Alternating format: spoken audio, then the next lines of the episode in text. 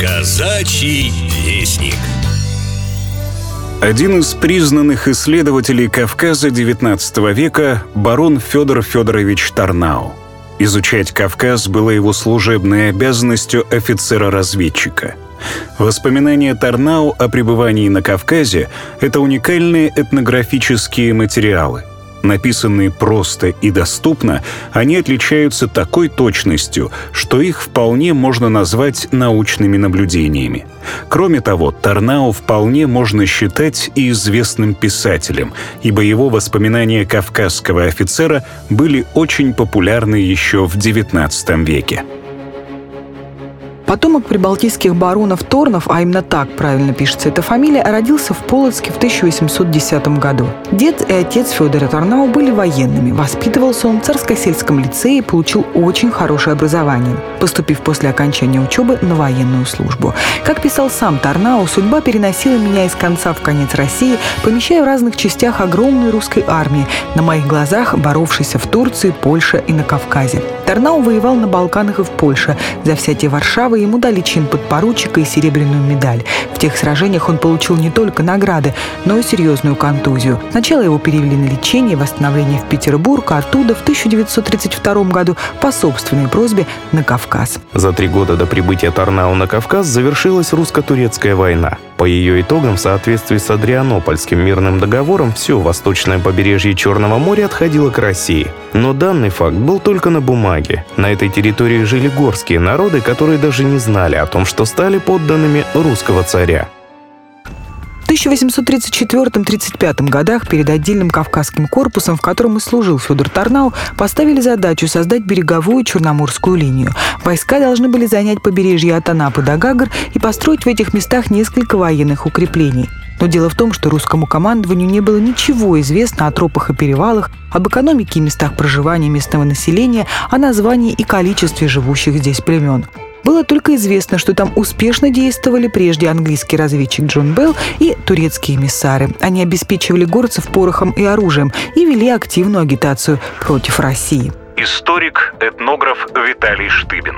Огромное количество мифов со стороны Турции. Вот э, имама постоянно приносили истории о том, что вот во всем, да, виноваты, во-первых, во всем мире, во всех делах, грехах рус, русские, что, значит, э, что обязательно вот-вот придет армия египетского паши русского, ой, турецкого султана и всех разгромит. И эта вот история длилась вот лет последней войны. Это постоянная история, которая вот периодически повторяется из года в год. Там есть такие мнения, что вот черкесы все-таки уже устали это слушать к концу войны.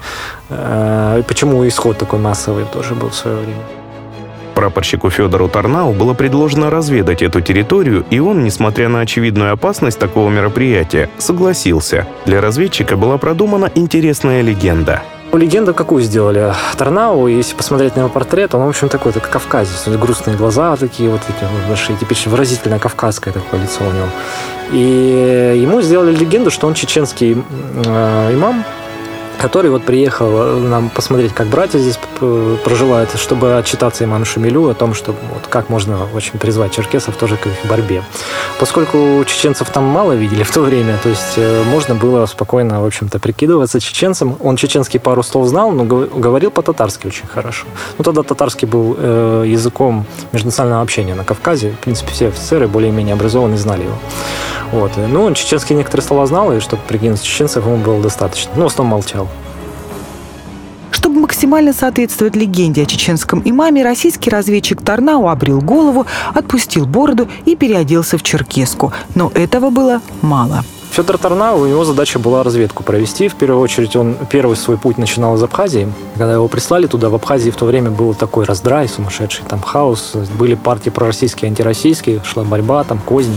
И ему было сложно. Он когда попал туда, он не, понимал, на кого опереться долгое время. Ну, среди аборигенов, чтобы пройти путь, ему нужно было из Абхазии, вот по Клухорскому ущелью, современному, как вот на Черкесск дорога идет, перейти на э, Лабинскую линию. И он до последнего сомневался, вот, идти ему или нет. И вот в самый последний момент он рискнул, выбрав часть проводников.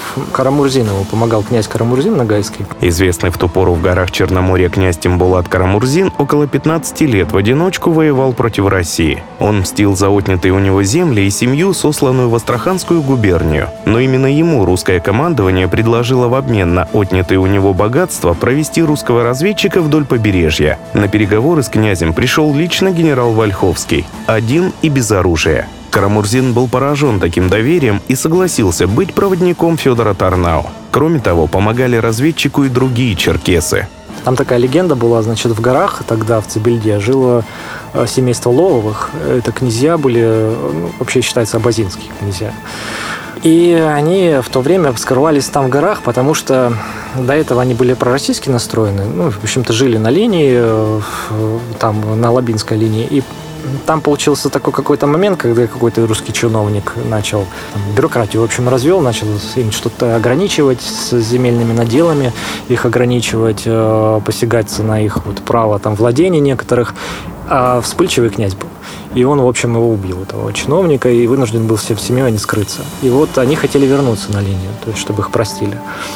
И было заключено такое соглашение устное вот, через Карамурзина, что если они помогут провести э, в Тарнау, то будет вот он истребует, походатайствует, чтобы их как бы, им простили и разрешили вернуться. В общем, так и получилось. Они пошли. В пути они постоянно вынуждены были вот от всего, там, от всех прятаться, чтобы их никто вообще не увидел, потому что там такая, такое мнение было, если кто-то заметил всадника, все, на следующий день уже все будут знать, кто едет и куда. И вот э, в последний момент даже их какой-то всадник, когда заметил, часть откололась группы и ушла. Но все-таки они решили идти дальше.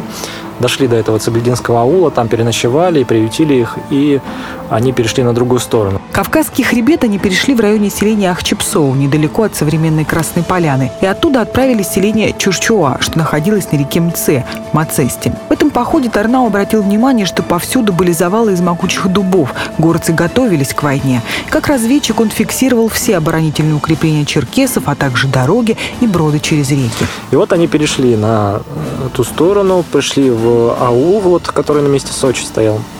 И он описывает, что мы пришли, а владельца не было, Аублахана этого. Он куда-то уехал там со своими э, на переговоры. И они поселились вот в домике в Кунацкой гостевой этой. И когда уже расположились, в это время он услышал какие-то крики, шум толпы, и он же понял, что все, наверное, все. Вот просто такая гигантская толпа ревет, нас окружили, и сейчас мы тут погибнем все. Они уже за оружие схватились, сели, а, и в этот момент оказалось, что просто хан вернулся, этого его долго не было, и вот его народ встречал там так, в общем, а, и все как-то вот прошло более-менее спокойно. Вот они провели там переговоры, пробыли какое-то время в Сочи, со временем Тарнау начал вызывать подозрения у некоторых влиятельных горцев. Ему приходилось постоянно менять цвет лошадей черкески и принимать другие меры предосторожности постоянно за ним слежка шла. Поэтому он там целую такую шпионскую игру устроил. И такая была игра, когда он одним говорил одно, а другим другое. При этом он постоянно менял местоположение, постоянно распространял различные слухи, что он направляется, допустим, в, там, в Гагры, а сам в Сухум едет. То есть ему, ему каждый день необходимо было формировать вот такую эффективную повестку своего как бы, присутствия здесь. Переход через перевалы был очень тяжелым. Разведчик и сопровождающие его люди теряли лошадей в горах, пробивались сквозь снежные завалы, оставались на несколько дней без воды и пищи, охотились на зубров, чтобы спастись от голода. Первый, в общем, закончился благополучно. Они спустились на, на северный склон. Там очень хорошее описание, как они шли в зубров, встречали, как они вот через горный снежный переход проходили. Там кое-какие моменты связанные, там, допустим, раньше стояли определенные каменные ступы, куда кидали монетки. Ну, вот что перешел прошел через снежный переход, значит, э, если я остался жив, поблагодари Бога. Вот, и там, как он Тарнау описывает, лежала куча монет, каких-то старых кинжалов, в том числе древних, там, столетиями уже. Там турецкие какие-то монеты были. Но кроме физической усталости, Тарнау истощало и постоянное психологическое напряжение. Существовала нешуточная угроза быть узнанным каждую секунду. Однажды местный князь Ахмед Али Аблагу пригласил странников в свой дом. Он сразу заподозрил в Федоре Тарнау чужака. Тогда князь Абрек Тимбулат Карамурзин, спасая ситуацию, предложил проверить подозрения на стрельбище. Дескать, только настоящий горец сможет на полном скаку выхватить винтовку и поразить мишень с 10 шагов. Русский разведчик с блеском сделал все то, чего потом не смог повторить ни один всадник в этом ауле. Там один всадник был, который антироссийский настроенный был. Он знал, узнал потом, что все-таки пошел э, разведчик. И он сказал, что я его не встречу и не поймаю, тогда я не джигит и вот прилюдно обещаю, что надену вот женское платье, буду в нем ходить, если я этого не сделаю. Такое обещание он дал, и там потом так получилось, что они пересеклись все-таки. Но он не узнал Авторнау. И все смеялись. Все присутствующие знали, что здесь сидит Арнау, они его проводники, а этот товарищ обещал его поймать, и все-таки не получилось у него распознать врага, хотя он хвастался за столом. Они потом посмеялись и вынудили его все-таки одежду женскую. Первый и второй поход Федора Тарнау, состоявшийся менее чем через год, прошли успешно. Благодаря собранной информации на боевых картах русских командиров стали исчезать белые пятна и начали появляться обозначения дорог, поселков, перевалов, рек и переправ. А в дневнике разведчика появился четкий вывод – освоение новых земель надо начинать с высадки морских десантов. Именно так и стало поступать через два года русское командование. Программу подготовили Алексей Орлов и Марина Попович. Казачий вестник.